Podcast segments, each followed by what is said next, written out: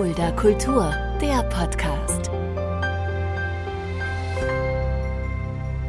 Hallo und herzlich willkommen. Das ist Fulda Kultur, der Podcast. Mein Name ist Shaggy Schwarz und dieser Podcast wird präsentiert vom Kulturzentrum Kreuz e.V. mit freundlicher Unterstützung der Stadt Fulda. Heute eine ganz große Premiere. Ich habe einen Gast heute hier im Podcast geladen. Genau genommen bin ich heute auch sein Gast, denn er ist nicht nur Gast im Podcast, er ist auch Gastgeber hier in den Räumlichkeiten. Vielleicht hört man es schon ein bisschen. Heute bei mir Alexander Eberts. Hallo Alex. Hi, grüß dich, Shaggy. Ich habe gerade gesagt, wir sind im Studio, wir sind bei dir im Studio. Äh, erzähl mal ganz kurz, was wir hier haben. Genau, also ich möchte dich auch erstmal herzlich willkommen heißen hier bei Sonic Production, dem Tonstudio aus Fulda. Ich bin der Alex und ja, ich mache hier Tontechnik, ich mache Musikproduktion, Sprachproduktion, Werbespotproduktion und ja, freue mich, äh, dass du heute hier bist und wir beide ausnahmsweise nicht in der Regie, sondern äh, im, im Aufnahmeraum sind. Äh, normalerweise sitze ich natürlich in der Regie und deswegen ist das auch für mich Premiere. für dich ist es ja, dass du jetzt in einem Tonstudio woanders mal deinen Podcast aufnimmst. Für mich ist Premiere hier im Aufnahmeraum zu sitzen. Als ich von dir gehört habe, fand ich ja äh, sofort, dass du ein interessanter Gast auf jeden Fall bist und mir war auch irgendwie klar, ich würde gerne das bei dir mal im Studio aufnehmen. Das ist, ja. wie du es gesagt hast, für mich war was anderes, aber vor allem auch mal so hinter die Kulissen in einem anderen Studio blicken zu können. Und du hast mhm. mich auch ein bisschen rumgeführt. Es war schon ja. echt beeindruckend hier. Wir sind hier auf knapp 70 Quadratmetern im Studio. Ja, richtig. Also ähm, das ist mein persönlich äh, größtes Studio, ist mein drittes Studio und ähm, wie du schon sagtest, 70 Quadratmetern, äh, zwei Räume. Das heißt, man hat einmal eine Regie, ich habe es ja eben schon gesagt, und einen Aufnahmeraum. Das heißt, es ist alles voneinander getrennt. Und ähm, hier befinden sich normalerweise die Musiker, meine Künstler, äh, meine Artists. Und ähm, jetzt sind wir heute hier und nehmen hier den Podcast auf. Ja, neben Musik, Sprache und auch Werbespotproduktion mhm. passiert hier eine ganze, ganze Menge. Und bist auch genau. aktuell, da kommen wir später auch nochmal drauf zu sprechen, auch gar in den Charts vertreten mit, mit dem Song. Richtig, genau. Also aktuell ähm, ist da ein Song in den Dance-Charts und äh, da bin ich sogar Sänger, ausnahmsweise, aber da kommen wir dann später nochmal zu. Genau, gehen wir nochmal gleich drauf, drauf ja. zu sprechen, wenn wir dazu kommen. Auch bei dir fangen wir ganz vorne an. Du bist nicht in ja. Fulda geboren, du kommst von woanders. Richtig, genau. Ich komme aus Andernach, äh, das ist in der Nähe von Koblenz, so 20 Kilometer entfernt ungefähr. Hm, weißt du noch, wie alt alt du warst, als du, als du gemerkt hast, die Musik oder auch generell die Tontechnik, das ist so, ist so deine ja. Welt, in die Richtung möchtest du gehen? War ja. das schon schon immer so ein, so ein Traumjob? Ja, definitiv. Also das war wirklich äh, Hobby zum Beruf machen. Also ich habe mit 13 angefangen, ähm, Beats zu machen. Das hat mich einfach interessiert. Da habe ich selber als kleiner Stups noch so Trance, Techno gehört. die alten 90er-Klamotten. ähm, und genau, dann, äh, das hat mich einfach total interessiert, wie man das macht. Und ähm, habe dann irgendwann angefangen, selber Beats zu bauen. Äh, wie gesagt, habe dann äh, mir einen Synthesizer geholt, ja. mir so einen ersten Sequencer geholt, mit dem ich das Ganze dann aufgenommen habe, auf Tonband tatsächlich noch damals. dann später auf Tape, ne, auf Kassette, damit man das immer schön im Walkman hören können. Die jüngeren Hörer wissen nicht, was ein Walkman ist. Äh, das ist das Spotify von früher. ähm, jedenfalls, äh, genau, und äh, dann immer nach und nach Equipment dazugekauft und irgendwann dann halt auch äh, gesagt, äh, mit ungefähr 20, ähm, so jetzt will ich auch Tontechnik studieren, weil ich will das wirklich später mal beruflich machen und bin dann äh, von meinem eigentlichen Informatik-Background dann umgeswitcht, nach, nach einem Semester dann umgeswitcht auf Tontechnik und habe dann Tontechnik studiert. Also als erst Informatik studiert. Genau, also, richtig. Also ein Semester, ja. ne, aber so schon im, im Semester gemerkt, nee, das will ich nicht. Eigentlich wusste ich es vorher schon, aber den Eltern zuliebe so, wie das dann halt so ist, ne, als, als als, junger Kerl sozusagen äh, gesagt, okay, mache ich erst was Anständiges. Was Richtiges. Ne? Ja, ja, was Richtiges. Jung, ja. du musst was Richtiges studieren, genau. Und du bist und, dann nach Köln und Berlin und, richtig, und, und genau. hast dann da studiert. Wie der Abschluss nennt sich wie? Ähm, das ist äh, Bachelor of Arts äh, in Audio Production. Du warst 2011 fertig mit dem Richtig. Studium und was hast du dann, hast du, du hast dich nicht sofort selbstständig gemacht, du nee. hast wahrscheinlich erstmal geschaut, wo kann ja, ich arbeiten, genau. was kann ich tun? Richtig, genau. Also der, der Plan war schon immer, sich selbstständig zu machen, also ich wollte schon immer ein eigenes Tonstudio auch haben. Ähm, das war klar, selbstständig zu sein, aber ähm, ich wollte natürlich auch nach dem Studium, auch mhm. obwohl das ein sehr praxisbezogenes Studium war, ähm, wollte ich trotzdem äh, Berufserfahrung sammeln und das habe ich dann halt eben in, in anderen Studios gemacht, genau. Ja. Und ähm, 2013 dann die Entscheidung, selbstständig zu machen. War dann schon auch äh, dein genau. erstes Studio dann da oder wie kam ähm, Also da hatte ich mit einem äh, mit einem anderen Songwriter äh, zusammen Schlager produziert. Mhm. Das war dann halt in seinem Studio noch und dann äh, hat er gesagt, er will ein größeres Studio bauen und hat mich gefragt, ob ich Bock darauf hätte. Ich wäre der Richtige dafür, um das Ding halt durchzuziehen, weil man wirklich alles selber macht mit Akustikeinrichtung ja. und so. Ähm, und das war eine Raum-in-Raum-Konstruktion. Wer sich ein bisschen mit Tontechnik oder so auskennt, der weiß, wie aufwendig das ist. Da musst du wirklich einen Raum in einen Raum mhm. reinbauen und den akustisch dann entkoppeln. Und ja, das war dann äh, in, einem, in einem Rohbau schon fast äh, sozusagen. Es war wirklich so ein, so ein Hotel, was, äh, was irgendwie dann neu eingerichtet wurde und da haben wir das dann gemacht. Und Wo war das, wenn ich kurz frage? Ach so, in Wuppertal in war Wuppertal, das, genau, okay. richtig. Und ähm, da haben wir das Studio dann gebaut und da habe ich dann auch so meine ersten Sachen dann produziert, habe mich aber in dieser Zeit dann auch schon selbstständig gemacht. Mhm. Ähm, von daher war das, äh, war das jetzt nicht so von heute auf morgen, sondern ne, das, ich habe mit, mit diesem Songwriter, Frank Glas heißt er übrigens, äh, zusammen ähm, ja, Schlagersachen komponiert, äh, arrangiert und ähm, genau und habe dann, äh, wir hatten zum Beispiel für die Amigos was gemacht, die kennt man vielleicht, ne? Also die Kommen wir hier auch aus der Gegend. So ja, genau. Also, und dann haben wir ähm, verschiedene Songs für verschiedene Künstler geschrieben. Und ähm, da ich aber eigentlich in der ganzen Zwischenzeit immer noch eher äh, im, im Pop-Bereich, äh, sogar Hip-Hop-Bereich eher äh, unterwegs war, äh, also privat und äh, wie gesagt durch durch eigene Kunden dann auch, ähm, habe ich dann in diesem Studio, in dem eigentlich Schlager produziert wurde, auch Hip-Hop produziert. Ne? Das war dann auch noch in Wuppertal oder bist du dann woanders Äh, hin? nee, genau. Also das äh, gegründet habe ich dann in Münster, war ich da noch. Ähm, und äh, habe das auch alles mit, mit Hand und Fuß, mit einem Businessplan und so weiter gemacht. Und ähm, Unternehmensberatung und alles, was so dazugehört, um das auch anständig zu machen. Und ja, und dann äh, durfte ich bei meiner äh, Mama, also im Elternhaus, ein, ein großes äh, ja, Herrschaftshaus, sage ich mal, und äh, viel Platz auf jeden Fall, auf mehreren Etagen. Und da hatte ich eine ganze Etage dann für mich. Äh, auch zwei Räume, äh, Regie und Aufnahmeraum getrennt und inklusive Küche und allem drum dran. Und von daher, ähm, ja, das konnte ich dann ein paar Jahre lang machen. Und dann bin ich mit meiner Frau äh, irgendwann ausgezogen ins, ins erste äh, Eigenheim sozusagen, ähm, die erste eigene Bude sozusagen. Das war aber noch nicht Fulda. Das war dann auch nicht Fulda, richtig. Wir sind dann auch ein bisschen rumgekommen in Deutschland. ähm, genau, da, da waren wir dann äh, zuerst in Bonn.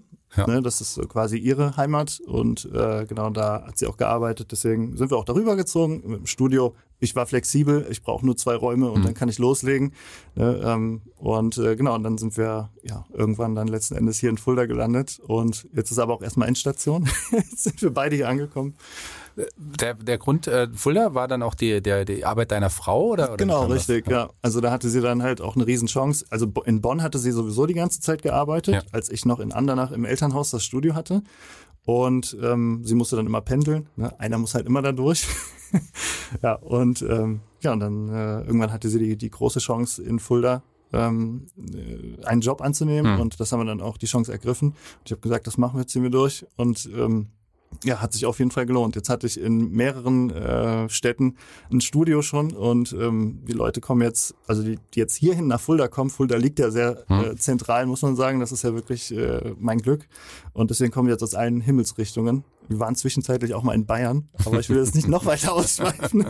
aber deswegen, also es kommen, äh, jetzt kommen sie aus äh, Richtung Bamberg, Kulmbach, äh, Andernach, Bonn, Köln. Ist die Lage auch ideal und auch die Größe des Das Studios stimmt, ist, ja, ja. Ist, ist, ist ja auch toll. Passt ja alles, Ja, genau. eben. Richtig. Ist ja schon gesagt. Äh, Gehen wir nochmal einen Schritt zurück. Mhm. Äh, fangen wir an als 13-jähriger Trans Ja, richtig. zum Schlager. Ja, wie kommt man da hin? Zum Hip-Hop? Okay.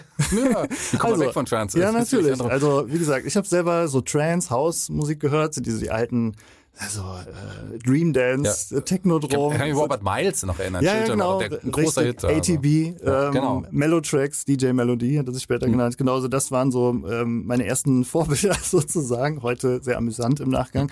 Aber gut, so ist es halt. Und ähm, das hat mich halt dazu verleitet, dass ich mir gedacht habe, okay, das will ich irgendwie auch machen. Ich finde die Musik so interessant und so weiter. Und äh, klar, erstmal fängst du dann an mit so Drumcomputern, Synthesizern und so weiter, alles, was damit zusammenhängt. Und habe dann tatsächlich auf der PlayStation 1 gab's Music 2000. Ich erinnere mich. Ja. Also erst gab's Music, dann Music 2000 und da äh, habe ich tatsächlich damit angefangen und äh, die, quasi so die, die Welt der Sequencer kennengelernt, der DAWs sozusagen, Digital Audio Workstation und ja, damit dann Beats gemacht und habe aber nur Trance und House und so eine Mucke halt gemacht. Und dann haben Kumpels von mir, die alle Hip-Hop gehört haben, ich war irgendwie der Einzige, der so Trance gehört hat, die haben dann halt wirklich gesagt, komm, bau doch mal Hip-Hop-Beats. Und dann habe ich mir gedacht, okay, die Beats fand ich schon immer geil, damals war so absolute Beginner, Sammy Deluxe, das waren so die, die, die alten Sachen, die die gehört haben. Und dann hab ich gesagt, ja, okay, sowas ähnliches könnte ich auch mal probieren. Hab das auch gemacht. Und nur Hip-Hop ohne ein MC ist halt auch irgendwie nur so eine halbe Sache, ne? Das heißt nur der Beat. Ja, und dann bin ich auf die Suche gegangen. Ähm, habe Leute gesucht, die mit mir zusammen, das waren dann natürlich erstmal Kumpels, ähm, äh, Sachen aufnehmen und ja, dann, weil ich selber da Spaß dran hatte mhm. äh, und wissen wollte, wie nehme ich jetzt äh, tatsächlich die Vocals auf, ähm, ja, auch selber Texte geschrieben und mich selber dann ans Mic gestellt und ähm, Genau, und ich glaube, ein Mic davon, in das, in das du gerade sprichst, das war so einer meiner ersten guten Mikrofone und das äh, habe ich heute immer noch. Also, ne, da sieht man, wie lange die Klamotten halten, wenn man drauf aufpasst. Hast du auch noch die Aufnahmen von damals? Die Aufnahmen habe ich tatsächlich, ich habe tatsächlich noch ein paar alte Aufnahmen, ja. Also äh, die ich dann auch immer, also das ein oder andere ist mal durch einen Datencrash dann weg, ne? Ja, wenn ja, du von, von, von einem alten Windows-Rechner dann auf Mac umziehst oder so. Aber ich habe überall immer ein paar Backup-Platten noch rumfliegen, auf denen äh, sich noch ein bisschen was tummelt. Ja, so ein hm. paar alte Schätze sind noch da, ja. Aber springen wir wieder zurück. Ja. worauf ich hinaus wollte, musikalisch sehr breit aufgestellt, auch ja. immer noch, immer mhm. noch sehr breit aufgestellt. Genau. Aber wie kam dann auch die, die, die Sprachaufnahmen oder mhm. beziehungsweise, um noch einen Schritt weiter zu gehen, die Werbespot-Aufnahmen, teils auch Videoproduktionen genau. zu? Wie kam das? Richtig. Also ich sag mal so, dass wenn du alles erstmal so hobbymäßig machst, dann ist das ja alles erstmal nur so der Spaß an der Sache und ne, so dann machst du die ersten Hip-Hop-Aufnahmen, ne, also die ersten Sprachaufnahmen sozusagen und denkst dir dann, okay, im Studio, im Studium schon, hm. ähm, okay, ich weiß ja jetzt, wie man Sprache aufnimmt. Jetzt lerne ich es auch gerade richtig. Also in der, in der entsprechenden Tontechnikschule, SAE, äh, School of Audio Engineering. Mhm. Ja, ähm, und äh, weiß dann, wie es halt richtig geht. Nicht nur das, was du dir selber beigebracht hast, autodidaktisch, sondern ne, mit Hand und Fuß dann durch ein Studium. Und ja, dann, äh, sobald du dann dieses Wissen dann auch hast, dann denkst du dir, okay, was kann ich jetzt später tatsächlich machen, wenn ich damit Geld verdiene?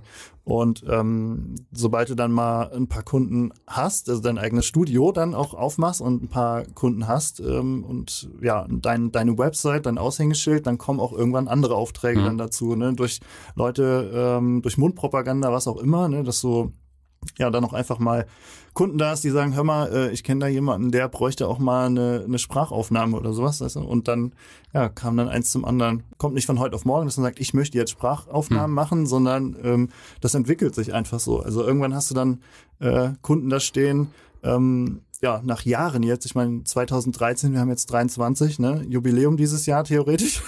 Habe ich noch nicht gefeiert, muss noch nachholen. Ähm, Glückwunsch. Ja, danke schön. Äh, auf jeden Fall, ähm, ja, mittlerweile kann man dann auf äh, Kunden zurückblicken wie L'Oreal äh, und andere Sachen. Also für BMW was gemacht, äh, mit Alexander Herrmann, diesem Star-Koch, mhm. äh, was gemacht. Ist ja auch ein bekanntes Fernsehgesicht mittlerweile. Ähm, ja, viele Sachen dann gemacht und irgendwann kann man auf sowas dann zurückblicken und weiß gar nicht mehr, wie man da hingekommen ist. Dann sitzt man in einem Podcast und wird gefragt, wie kamst, kamst du dahin? Von Musik zu Sprache kann man noch nachvollziehen, aber, aber wie kommt es dann tatsächlich zu Video- und Werbespot-Produktion, da braucht man ja noch ganz anderes Equipment dazu. Ähm, also ich sag mal so, das Equipment, wie jetzt Mikrofone und so weiter, hast du ja dann schon da für Sprachproduktion, ne? Aber klar, für Videoproduktion, da ist es so, dass ähm, ich auch mit, mit anderen Videoleuten zusammenarbeite, dann auch aus der, aus der Gegend, äh, in der ich dann gerade bin. Da ich, wie gesagt, viel rumgekommen bin, habe ich auch da mit verschiedenen Firmen zusammengearbeitet. Und es ist naheliegend, dass ja. ich auch Filmschnitt habe ich auch mich reingearbeitet. Das ist genau wie mit der Musik gewesen, dass das dann immer nach und nach kam. Ich hatte das auch anteilig im Studio. Äh, im Studium so äh, und habe dann ähm, im, also im Studium wie gesagt auch ein bisschen Filmschnitt äh, gelernt und ähm, das auch immer nebenbei dann auch für den einen oder anderen Artist mal gemacht. Dann kam das irgendwann, ne, hier, wir haben hier ein Video selber aufgenommen, kannst du das auch schneiden? Hm. Ja, okay, kann ich machen, ne? Und so kam das dann nach und nach und dann irgendwann hast du auch schon ein paar Referenzen, dann hast du ein paar Videos mal geschnitten und dann äh, kommt das nach und nach, dass du irgendwann ja auch Filmschnitt machst oder, oder Nachbearbeitung dafür. Jetzt baue ich äh, YouTube-Intros ähm, oder, oder Animationen für Werbespots und sowas. Das mache ich auch. Und genau, und so kommt dann halt auch sowas wie L'Oreal dann irgendwann zustande.